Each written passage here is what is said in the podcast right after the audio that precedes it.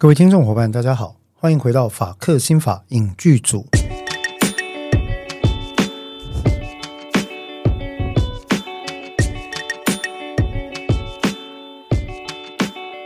Hello，各位伙伴，大家好，我是志豪律师，我是邓作家。呃，欢迎各位回到法克新法影剧组啊。那么今天的今天的这个讨论的主题哈，比较特别。啊，特别的情况当然不是说他，我们还是会维持在跟法律或心理相关的一个戏剧。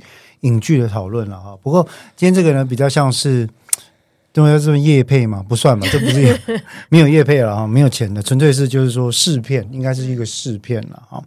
但是呢，因为是我们台湾影剧界的一个知名，应该说很维持有一段时日的一个著名活动，那对于台湾的影艺的一个发展，我觉得也会有正向的贡献。我所以我们也是非常开心可以来帮到这个忙啊。那其实主要就是我们台湾。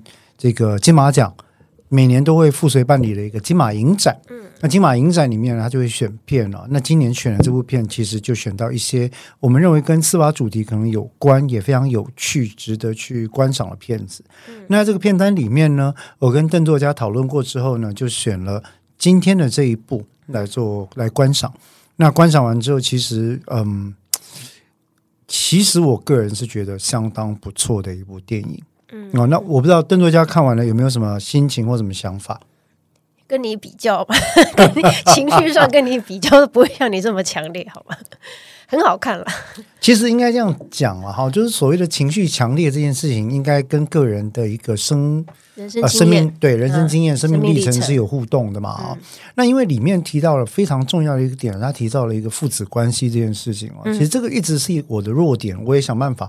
我不觉得这个会让我的人格有所减损，因为对我来说，它一直是一个我有意识的一个历程。可是我觉得它让我能够对于我自己所身处的亲子关系或者是各种细节更有知觉。啊，大致上我认为这不是坏事，嗯，那也不会因为说这样子的回忆起自己的父子关系的这种触动，而去让自己的创伤浮现，嗯，而是想反过来讲，应该会让自己有更多的觉察，嗯，哦，然后可以把自己在面对未来哈亲子或者各种关系的时候，自己的角色来做一个醒思跟调整，我觉得其实是不错的。但是看到这部电影，其实我就必须要讲，我以前对。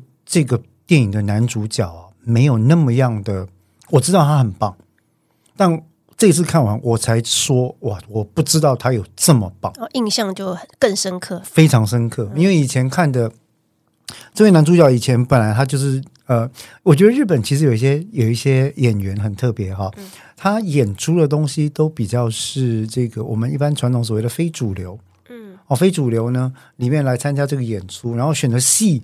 选的剧、选的电影，他很多时候都会选择他可能本人读完这个剧本之后觉得非常有意思。他不要求是大制作，他不要求是商业卖座剧片或者第一线 A 级的作品，很多是小品。但是你会看到这个这样的一个演员在呃表演的过程里面投注了他所有的心力。那这个男主角是谁呢？他是松山研一，在这部电影里面演出啊。那松山研一的演出，坦白说，在这部剧里面令我非常非常的嗯，看出了一个生命的深度。以他现在还诶，他还不满四十岁吧？是吗？我我记得他好像才三十八岁，是不是？哦，大概我印象中就是四十上下。对，不是。不是三八到四十就对对对，以以松山研一他才呃大概四十岁左右的一个锻炼来讲，我想他这一次在这部电影里面交出了非常非常不错的一张成绩单。嗯、那另外相对，我觉得整个剧的这个演员相对是单纯的啦哈、嗯。那相对于松山研一呢，我们的女主角就是邓作家应该很熟悉的。长泽雅美，长泽雅美，为什么很熟悉？很熟悉，因为你最近很常提到长泽雅美啊。对啊，因为我我很欣赏他力图转型的企图心。说到转型这件事情，我讲的是企图心，对这三个字。对，他还呃，但是我认为他在那个路上了啦。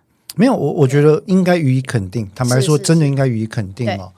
呃，在这一次的这个电影里面，其实你会看到长泽雅美她饰演本剧里面的一个检察官，嗯，啊，那在侦查相关的案件的时候呢，嗯，他不介意让自己脸上在镜头前面呈现出所有的光影跟岁月的痕迹。对，但他的本质还是太美了。这个不能怪他没有怪他，哦、是他的优点，他真的怎么看都美。但是你要这样讲的话，嗯、拿他同期常常被拿来比较的这个。啊，对，新垣结衣也美啊，也可爱啊。对，可是你就会知道，我认为两个人路线已经开始走出区别了。是啊，其实从长泽雅美在前作跟前前作开始去饰演，包括有一部电影，她饰演一个一般被社会认为是失格的妈妈，那个嘛，哎，或者比较背德的母亲嘛，哈、嗯，就是沉溺在跟其他人交往不同，不同的男性之间。追求这个性的欢愉，但是对于孩子的需求完全予以忽视的一个母亲，这也是改编真实案件。他是啊，他是。那其实你就看到他很尽力的在想办法扭转自己过往的飓风。嗯，那为什么这样讲？是因为我想听众朋友、听众伙伴，如果各位对于日剧有一定的熟悉程度，你会发现哦。大多数主流的日剧，它还是讲究一个比较固定的风格或者流派，在在进行的时候，所以男主角、女主角基本上都比较被要求做出恰如其分的一个表演表现出来。那这样的东西呢，其实，嗯，我觉得有些时候啦，对演员哈，特别是试图去找出自己路线、突破自己既定窠臼的演员，就会。比较不公平一点，就不容易了哦，不容易。那个环境没有给你的话，它其实是不容易的哈。所以，其实这次长泽雅美做在本剧，他做了很多相关，我觉得一个突破，包括他的他的情绪的流露，然后他不介意让他岁月的痕迹全部近距离的让镜头暴露在这个光影底下，我觉得其实是很值得称赞的。嗯，不过，不过。我还是要讲，我觉得松山研一在这部剧的演技实在是让我非常的佩服，对，非常的佩服啊！松山研一真的不简单。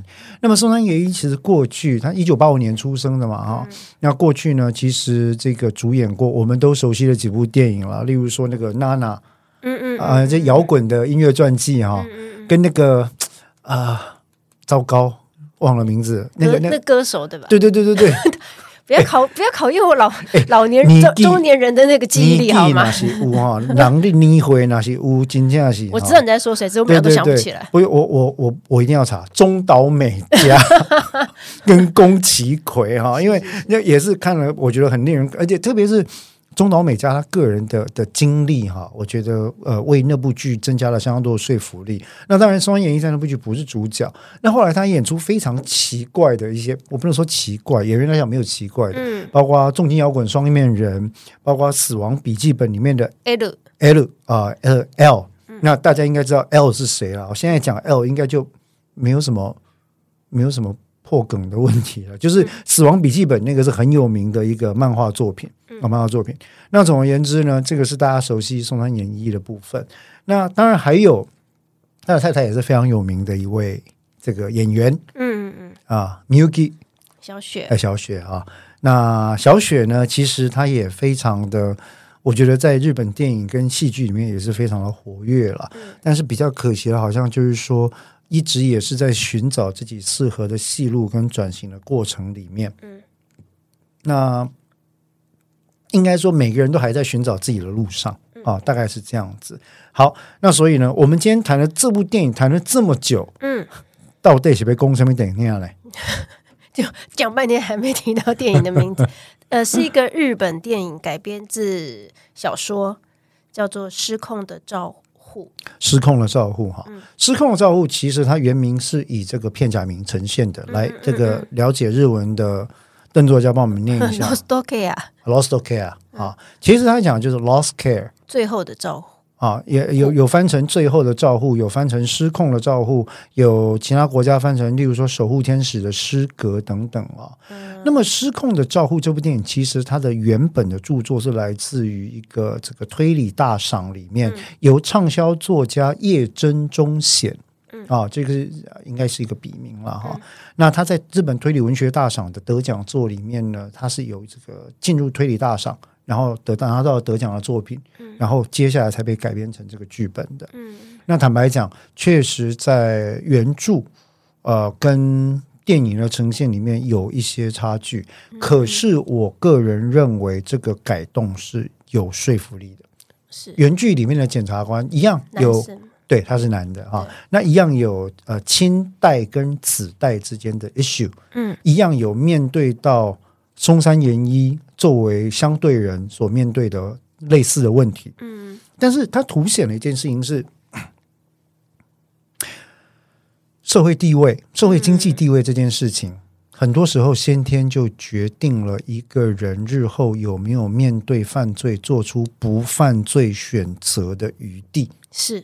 所以，社会安全网啊，这五个字，其实在本片里面做出了非常深入而且沉重的批判。嗯，但我喜欢这部电影的重点是，它并不是用说教的方式去批判社会安全网。嗯，它演给你看。嗯，那既然这样子，我们就回来大概讲一下剧情吧。嗯嗯，其实就如同它的主题所讲，所谓的 “lost care”。呃，lost care 失控的照护啊，他讨论的是现在在日本可以说不要说日本了，在台湾也是啊，非常非常重要的议题，那就是长照。长照。其实包含了至少有三个面向的问题，第一个是被照护人本身的失能，嗯，第二个是照护者本身连带失能或者几近失能的状况，嗯，第三个是社会福利的补助补贴。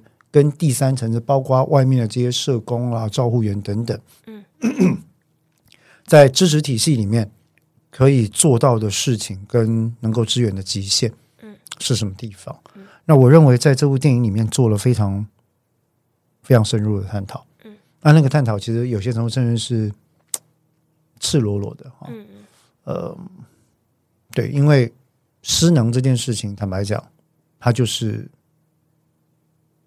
非常难，非常难决定的。对，所以在本剧里面的男主角哈，他有一句名言，就是说，本剧里面对于这个 活在长照世界里面，嗯，我们刚刚讲到第一类的人，嗯，本人被照护者，他已经进入失能状态，在日本叫认知障碍症，就是说他忘了自己是谁。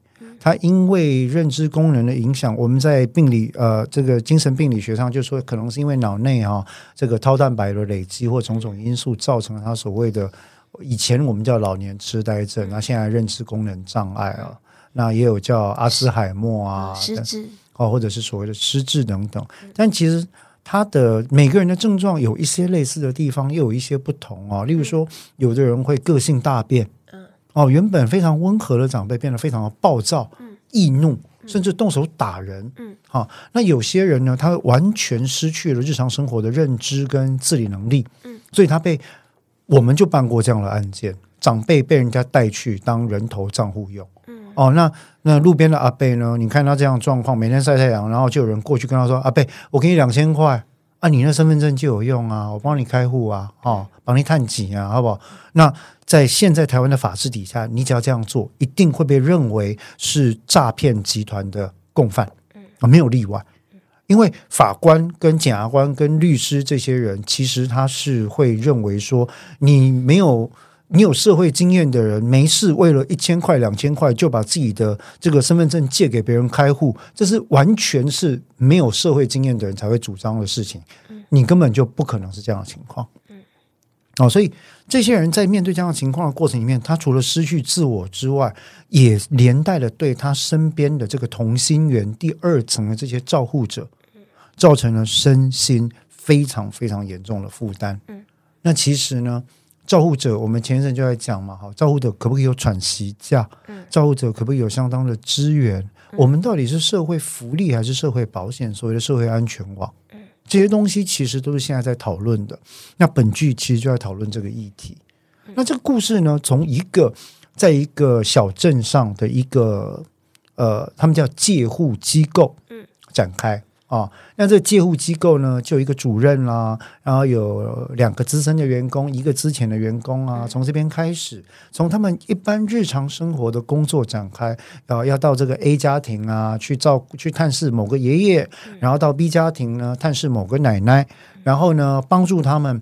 擦澡啊，然后唱歌啊，简单的整理家里啊，跟他们家里的第一线照护者互动啊，等等。那你原本会以为说事情是要讨论被照护者的窘境，嗯，可是接下来就出现了一些问题了啊。嗯，这些照护者的身边所照顾的人身边呢，出现了谜一般，一开始是窃盗案件。后来呢，这些窃盗案件里面有一宗跟死亡案件有关。嗯，然后在检察官跟他精通数学的这个检察事务官整理整个死亡的数据底下，发现好像不是单一的窃盗或者是呃过失致死的案件。对，他们从这家戒护中心的这几年的记录，发现他们。照顾的老人在这死亡率高的惊人，对三年内的死死亡率居然高的惊人。然后再透过这个死亡率高的惊人的情况啊，来跟这个呃介护中心里面这几位职员 A、B、C 等职员的班表对班表来做一个查对哦，那发现说，哎，好像有一个人执勤的时候啊，跟他执勤跟放假的 pattern 有关系哦，呃，死亡率会特别高。嗯，那。因为里面也有讲哦，对于年长者被照顾者死亡这件事情啊，其实很多时候，嗯，年纪大了嘛，那所以可能他们来医生来到现场进行这个勘验的时候，大概去决定死因的时候，那。如果没办法决决定确切的死因，多半就是说心脏衰竭之类的。哎，心脏衰竭或者休克死亡。那家属如果不会有异议的话，几乎都不会再做。好，那这里有一个有趣的事情了，家属几乎都不会有异议，为什么呢？因为久久病，久病床前无孝子。这样讲，这样讲有点对。这这句话不是在批判家属，这句话是在讲说，其实面对这种境况，嗯，这些家属他长年累月的已经把自己。甚至自己的孩子的所有身心的资源全部都耗尽，所以当这个被照顾的长者哦，因为某种理由离开了这个世间的时候，其实这个家属第一时间会想到的，并不是说多么的悲痛这件事情，而是甚至像小说里面原本描述的，他会觉得说啊，松了一口气，我得救了。嗯再加上，因为可能已经在病榻太久了，觉得有可能就是生病导致的死亡，不会想到有任何的其他可能性。对，他会想到说：“啊，我得救了，然后，然后走了，走了，这个就是天命啊。然后，嗯，我我们的家庭终于可以好好的过下去，或许我可以重新拿回自己的人生，孩子们也不用整天担惊受怕，然后我也可以比有比较完整的正常的生活。”可是，在这个检察官跟他的检察事务官的梳理底下，发现刚刚出现了我们说死亡率有异常的数字嘛？嗯，那么透过这些侦查的作为，连接到了特定的对象身上。嗯，那当然，我觉得其实找出这个特定的对象，根本就不是什么悬疑啦。嗯，因为我们知道推理小说有几个基本原则，有些是 Who done it？嗯，啊，杀人凶手是谁？嗯，有些是 How done it？你是怎么杀的？有些是 Why done it？嗯，你的动机是什么？那其实本片的重点从来就不是杀人凶手是谁，嗯，而是为什么你要这样做？对对。那当然，在这边基于一个职业道德，我还是不讲。好，我还是不讲。但是呢，检察官就找出了嫌疑犯，嗯，然后他透过回溯的方式才发现，其实这一个呃嫌疑犯。相关的犯行很可能在他进入戒护机构之前就开始了。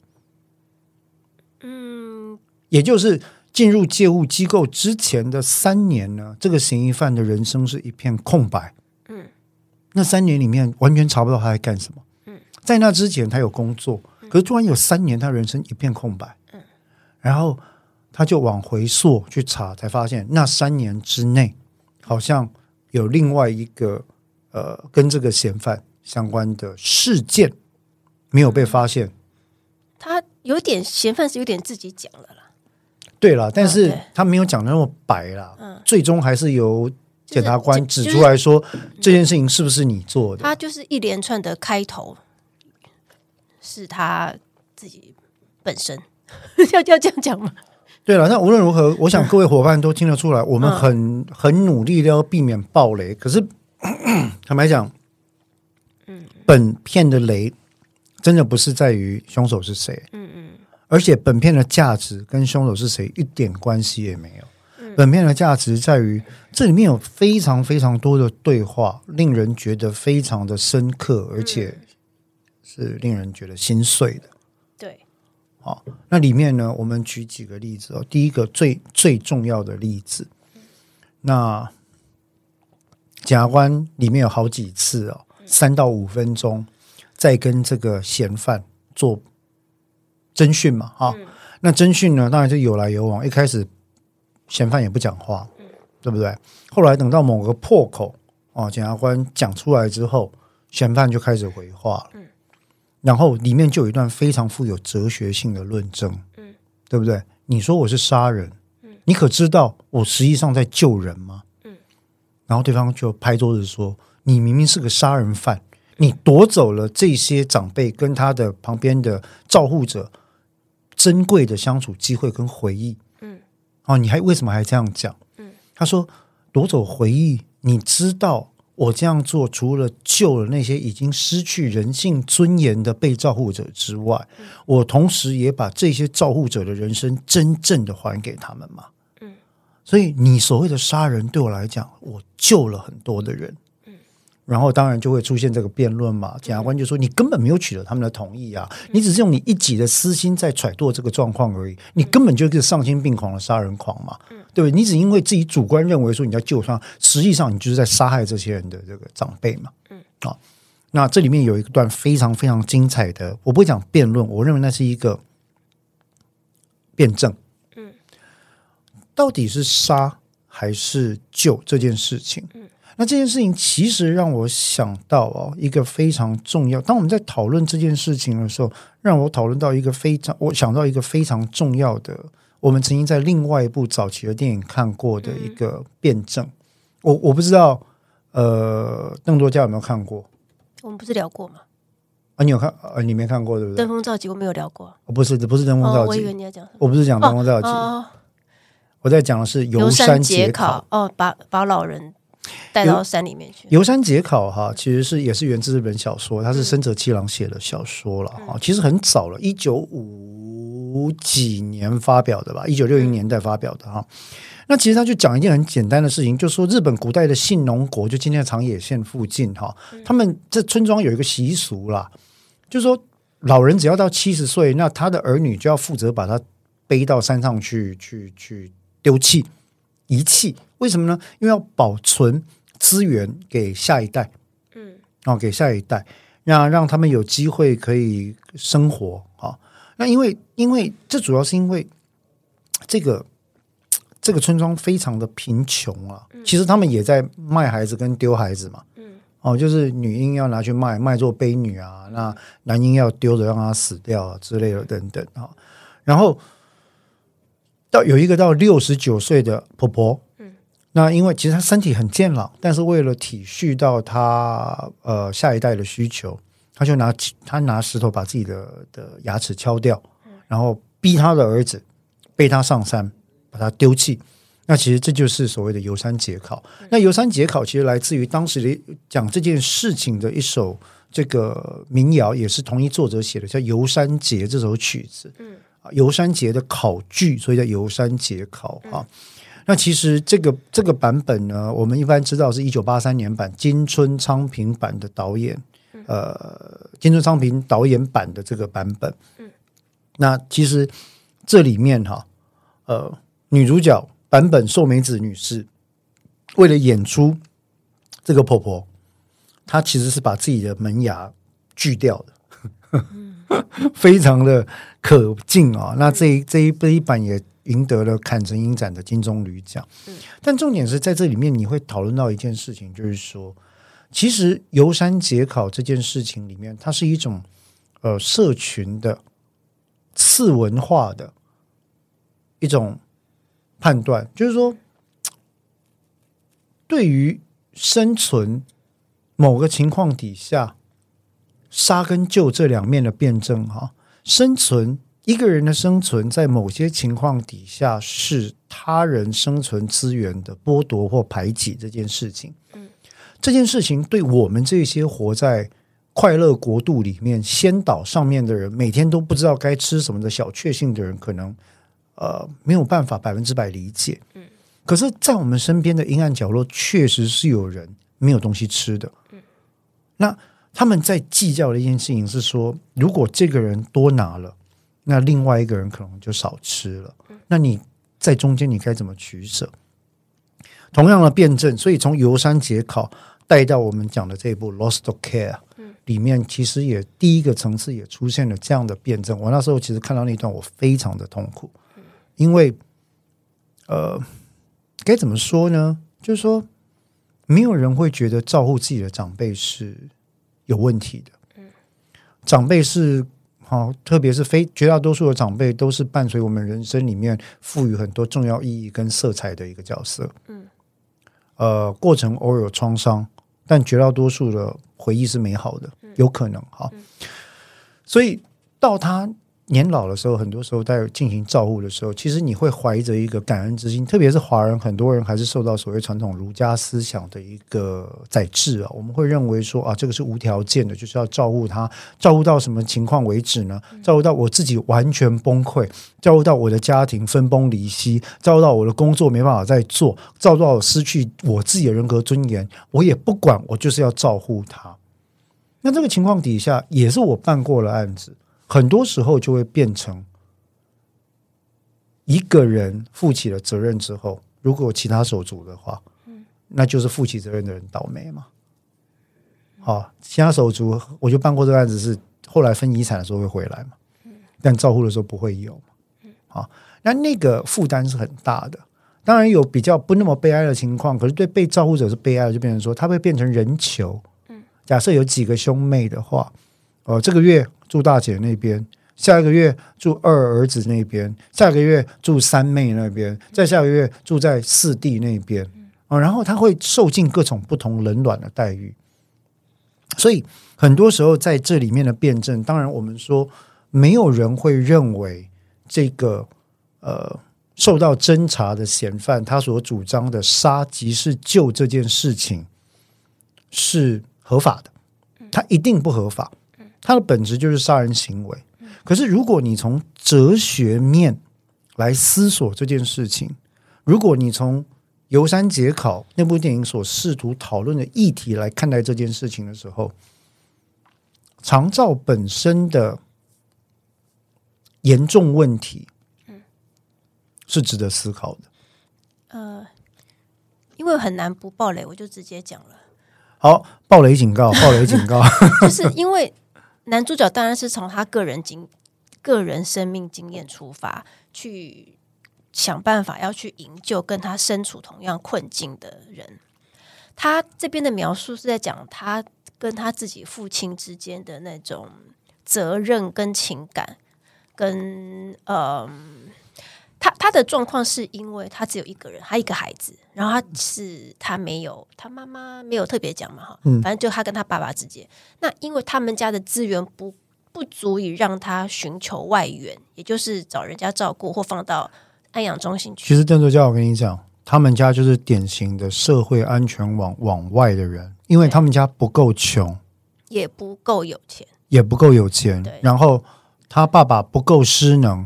他自己却还有能力工作，对，所以他你要申请补助没有办法，没有办法。他已经想过任何任何帮助自己减少负担的方法，他没办法，所以只好他自己后来只能找打工，因为他时间才能弹性，才能照顾。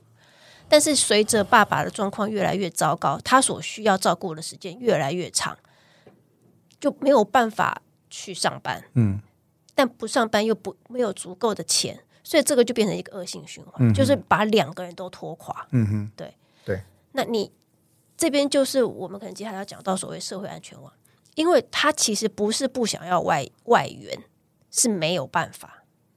因为社会安全网，他是被一个遗留在洞内，但是是往外的人，嗯，哦，他在深，他在那个深渊里面，但是他是没有被网住的。他在落入深渊的过程里面，有一部分的人可以被社会安全网网住，嗯，可是他是那个没有被网住的人，他只能一直在深渊里面。所以对于他来讲，他其实在思，他一直在想这件事情。当然，这边就有另外一个暴雷警告了哈。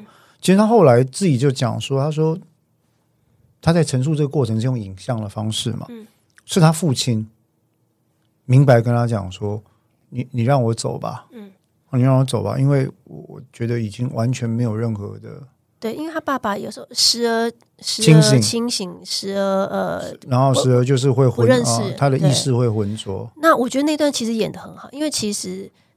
他们父子之间一直以来就是相依为命的，是相依为命，是有很深的情感，就是因为情感够深，到最后父亲也受不了。父亲他在最后清醒的时候，有一次跟他说：“拜托你让我像个人一样的走吧。”对，那那一段真的是令人觉得非常非常的痛苦的一段。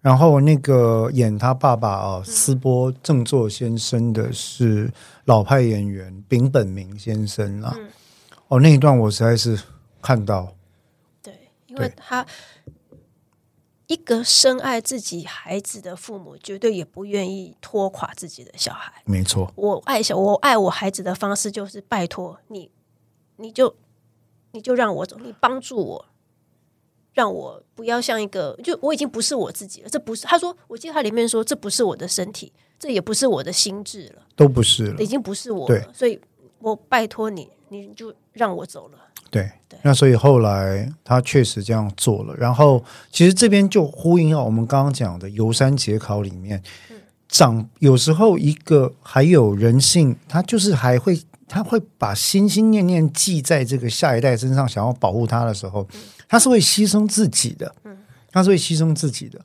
可是，嗯，回到这部电影里面哦，嫌犯他因为经历了这样的事情。那其实这样的情况，我们在法律上是所谓的加工自杀罪。对啊，受其嘱托，得其承诺而杀之，嗯、就是说，其实是他的爸爸在自己还有意识清醒的时候，跟他儿子说：“我实在没办法了，你让我走吧。”嗯，哦，你让我走吧，这样的状况。那这个情况跟游山节考里面的妈妈是一样的，他要求儿子，他强迫他儿子必须把他背到山上去，然后叫他滚。赏他耳光，叫他走。哦，这件事情其实是一样的。那这个其实就是一个加工自杀罪。可是检察官的辩证是说，这个案例那也就罢了，这并不够，这个案子并不能够正当化你后来的这些事情。这三年的非人生活可以理解，虽然这个行为是不能被接受的。好，那但是呢，你后来做的这些事情不应该跟这件事情等量齐观。可是，在这个过程里面，你又看到这个检察官本人在面对长照议题的时候，他的痛苦。唯一的差别在哪里呢？检察官有钱，他有钱把他的妈妈送到最豪华的哦山林海景第一排的安养中心去。哦，非常漂亮，落地窗景观，然后二十四小时护士呃照护人员的这个护理师的看待，照护员的看待，然后有人可以专门的处理，有专属的房间，哈，甚至可以选择说，呃，原著小说还可以选择说要不要抽烟，好，房间是它是有各式各样的，还有温泉啊等等。那有尊严跟没有尊严的生活，到最后一言以蔽之差在哪里？嗯，钱嘛，投胎啊，对啊，投胎啊。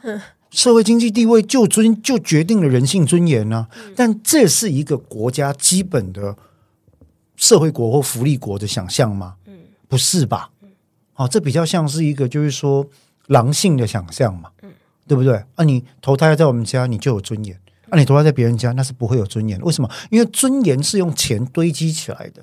嗯，所以当检察官本人在振振有词的指控被告或者嫌疑犯犯罪犯下这些。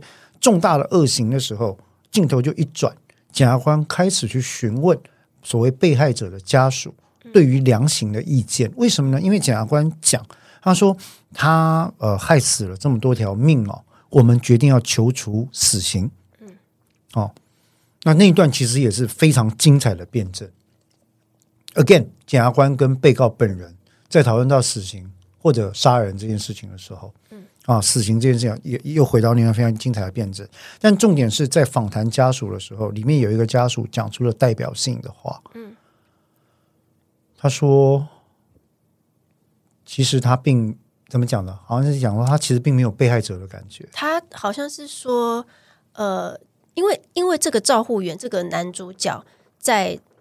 各个个案的家中的口碑非常好，非常好，非常温柔，对，他是非常有耐心的，而且他是真心的去照顾那些老人，他是真心的关怀那些家属。那他由于他太呃怎么讲，太太投入他的工作，他可以知道他们这些个案家庭当中的相处情形，也知道长辈的状况，是已经拖累了。他想要动手的这些家庭的那个那个孩孩子们，对，我晚辈们，对，他并不是说我为了杀而杀，不是自立啦，对，不是自立的目的了，对，那就是因为他口碑很好，他也是认真的在照顾，所以有一个家属说，他那时候的感想说，他当他发现他的妈妈也是失智多年的妈妈，呃，因为心脏衰竭走了，他的第一个反应就是就是松了一口气，对。对，那。因为失智跟失能的长辈的家庭是，你不是只有我这一代被拖进去，我的下一代，我还有一个幼稚园的孩子。对啊，那个他不是有一幕吗？那个他妈妈因为男主角在车里面，他其实在人家家里有装窃听器，但是为的可能是有别的目的，要了解他们的状况，嗯，然后他就转开了窃听器，听到那个。失智的年迈妈妈已经不认得自己的女儿跟外孙女，然后呃失禁嘛，嗯、失病之来之后就就吃自己的大小便，然后小孩子也也踩到那个失禁的那种滑倒，然后打动手动手打孩子啊，然后就是整个然后那个母亲崩溃，嗯，完全不知道该怎么办，嗯，啊，就等等，其实就就变得非常的悲惨。嗯。那所以，所谓的人性尊严四个字在，在在长照的议题里面，很多时候是局外人难以想象的。对，我们这些在社会安全网里面的人，不管在社会经济地位上，在跌入网之前，我们已经有一层网网住了的人，到那些有机会跌下去之后被网接住的人，我们这些在网里的人，当我们在凝视那个网外的人所犯下所谓的罪行的时候，是如何的欠缺想象跟同情这件事情，在台湾也有同样的辩证。我举个例子吧，在嘉义县，我们台湾嘉义县的竹崎乡，那有一位姓卢的小姐，她因为长期的去照顾她失智的父亲，实在是已经没有办法了。在今年的六月，她。呃，疑似啊，哈，疑似依照起诉的内容指出，他疑似去闷死他的父亲之后，立刻就决定要自杀。嗯，好，那后来被抢救回来，那现在呢，送到了嘉义的国民法官法庭要进行审判。嗯，啊，那在这里面，检方起诉当然是非常理所当然的，用刑法第七二百七十二条，嗯，杀害直系血亲尊亲属罪，嗯，去进行审判。啊，这个是一般杀人罪以上要再加重其刑的一个罪名哈。嗯、呃，但是重点就是说，但这种这种通常加重，你说因为是尊尊亲属，嗯，尊亲属加重的话，在国民法官法就国民法官参加进来的判判决下，会不会更容易被？目前所有国民法官判决的倾向，我们在比较之后，其实比起过往的例子来讲，我想是有加重的倾向的。第二个，对于国民法官来讲，有一些类似的案例啊，例如先前有一个因为三十年以上家暴而遭到重判的一个啊刺死丈夫的一个被告的案件，国民法官反映出来的法感情加引号哈，普遍是说你还有其他路可以走，你为什么要走这条路？那但是我要讲的一件事情就是说，从局外，从社会安全网里面，要去看社会安全网外面的人，其实要在那个情况底下 stand in someone's shoes 是非常非常难的事情。嗯，好，法官是被包在社会安全网里面的人，嗯。嗯，律师、检察官也都是，对不对？绝大多数的国民法官，如果他还能够有这个余裕去参加国民法官审判，嗯，因为其实如果像他本身在长照的情况，他一定可以依照国民法官法第十六条跟这个法院申请，他不能到场参加审判，因为我去参加审判，我家的老父没有人照顾啊。要不然我就要花一天好几千块来做这个事情，这是不合理的，对不对？所以我们可以推想，可以去参加国民法官审判的国民法官们，多少在人生中是有一定程度的余裕，嗯，去审判他人的，嗯。那这样的一个角色，他能不能理解，花上人生的三年、五年、四年、八年，照顾一位已经完全不认识自己的一个失智亲人？他的压力是什么？嗯，好，所以过往我们在台湾社会里面看到有有爸爸妈妈嗯照顾可能智能障碍的儿子女儿，那照顾到自己已经老了年迈，不知道该怎么办，决定问过孩子之后杀了他，然后自杀被抢救回来。嗯，有像这样的案子。长照里面失能，然后已经没有办法了，闷死对方之后，自己想要自杀被抢救回来，这样的情况，在适当的律师协助跟法官的一个判断底下，因为他欠缺了戏剧性，所以能够得到比较合乎法律本质的判断，也就是他的刑罚不会太轻，不会太重。对不起，可是当一切进入国民法官法庭之后，因为大家都在看。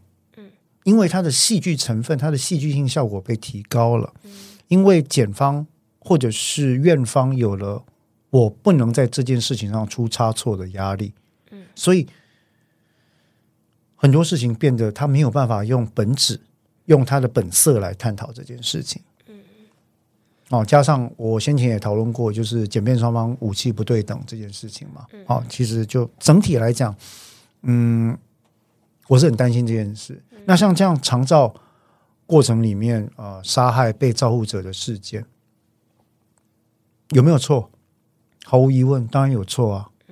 可是，当我们任何人把自己放在那样的位置的时候，我们能够，我们真的能够有那个本事，去苛责那个必须无穷尽的日复一日的。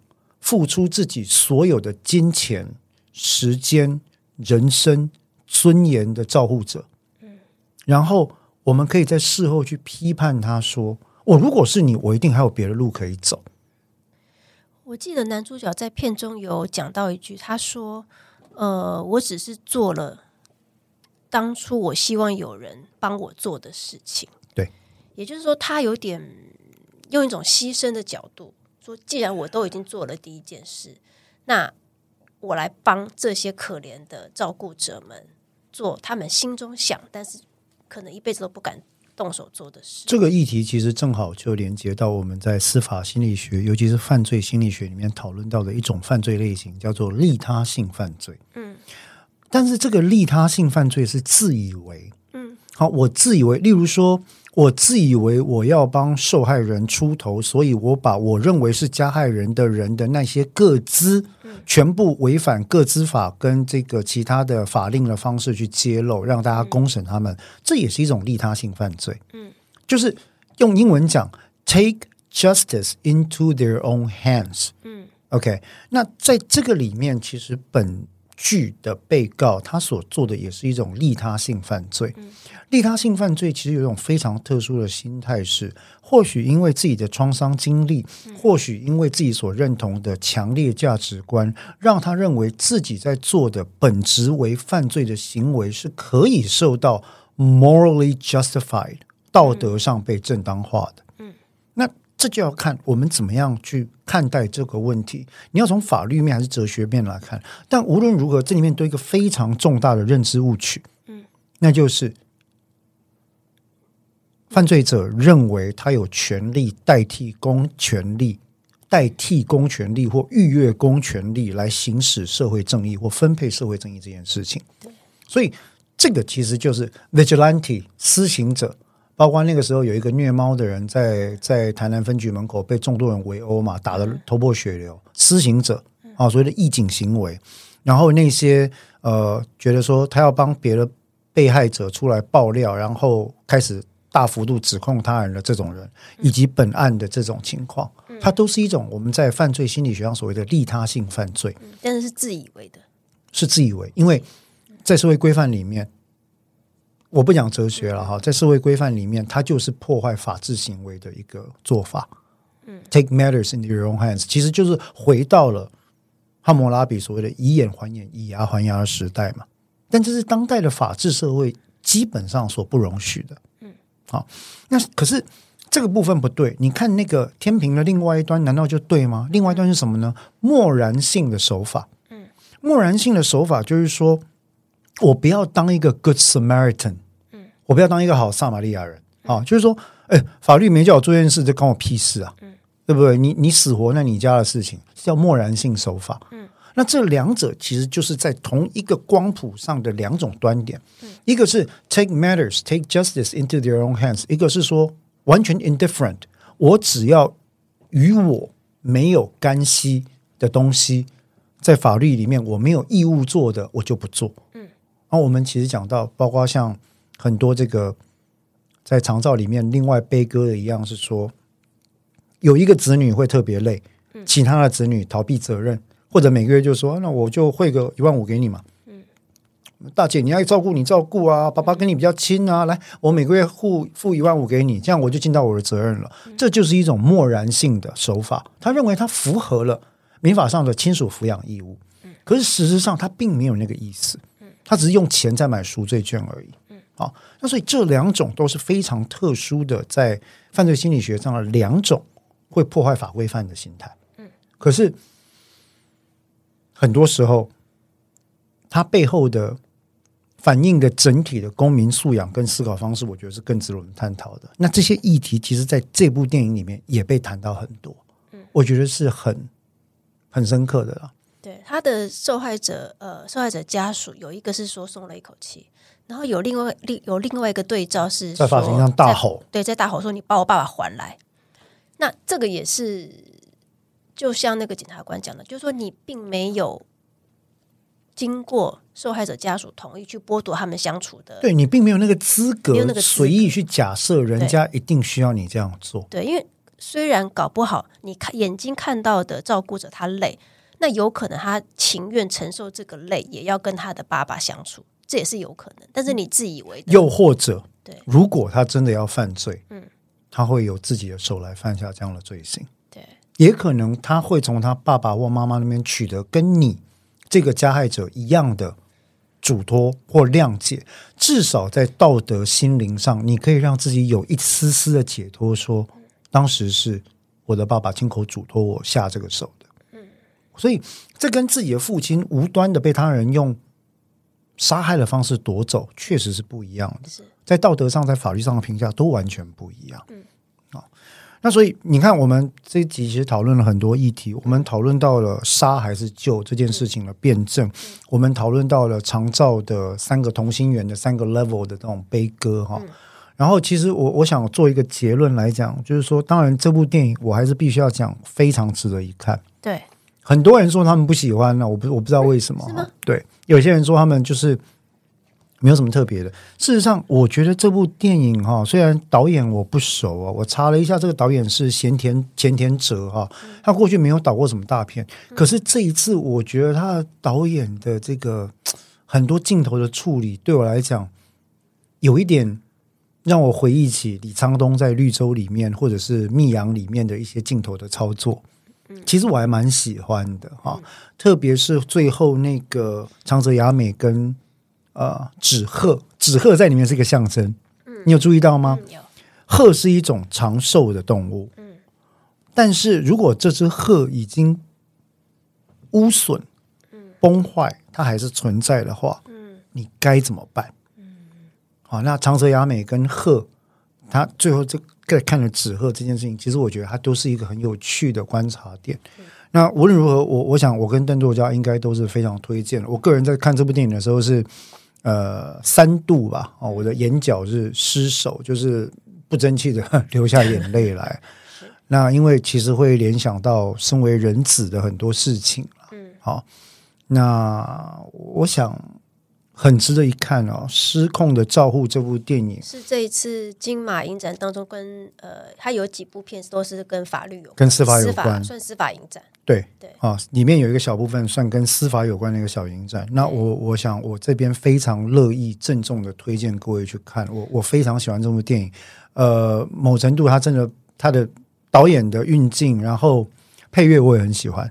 嗯，它呃金马影展应该是十月到十一月。对对，好像北中南都有吧？对，嗯，我，快要开始了。那我。真的是真心的建议各位去抢这个《失控的照顾》这部片的的票，非常好看啊！我很肯定我会二刷，嗯，我我很肯定我会二刷 啊！我我决定要再去看第二次，因为嗯，里面其实导演把登场的人物都凸显了他们各自的特色，嗯，那甚至里面有几个很有趣的环节哈，例如说最后导演当然有偷渡个人价值观的嫌疑嘛哈，但是呢，他最后在描述其中一个几乎已经失能的照护家庭的时候，嗯、那个就是我们刚刚提到的那个妈妈啊呃祖母失禁的那个家庭，那最后描述说啊，这个家庭的母亲中生代终于能够找回自己的幸福，嗯、孩子也得以喘息，建立一个新的家庭。嗯嗯、某程度其实就觉得说，嗯，很难讲啊，嗯嗯，啊，到底什么价值是好，什么价值是不好，有没有？嗯能力去固守在某一方指责他人的不是这件事情，我觉得这是导演想要送的一个讯息吧。嗯嗯，所以嗯，多元角度跟包容的视角这两点，我想还是最重要的了。嗯，对，是，对。好，那那个司法影展的话，它还有它片单还没出来啦，那大家可以去看看。不不止不止这部片啊，不止这部，还有相当多部都可以去参考一下。但这一次我们首先选择就这一部，然后。片子是我选的，你看是不是直觉很准？很棒的一部片哈！我就是看长泽雅美选的，我就是看松山研一选的。我我一没有没有啦，我那时候一看剧情简介，就说哦，这部这部有看点，哦，这个有看点。那看完了之后，其实非常非常的推荐，也希望各位法赫心法的伙伴们，嗯，有机会可以去看一看这部片《失控的照护》，由田田哲导演。松山研一跟长泽雅美主演的这部日本电影，嗯，那很值得欣赏。那也欢迎呢，欣赏完之后，对于这部电影如果有什么样不同的想法，或者对于照护制度有什么样的思考方式呢，都可以在我们的 podcast 下方留言，我们或许可以想办法再来反刍讨论这个议题。嗯，甚至有机会的话，我们也可以讨论一下，嗯，类似于嘉义那样国民法官案件的案子。啊，因为目前这个案子它是在羁押当中的，对。好，那我们今天的法客新法影剧组呢，就到这边。我是志豪律师，我是邓作家，那我们下次见，拜拜，拜拜。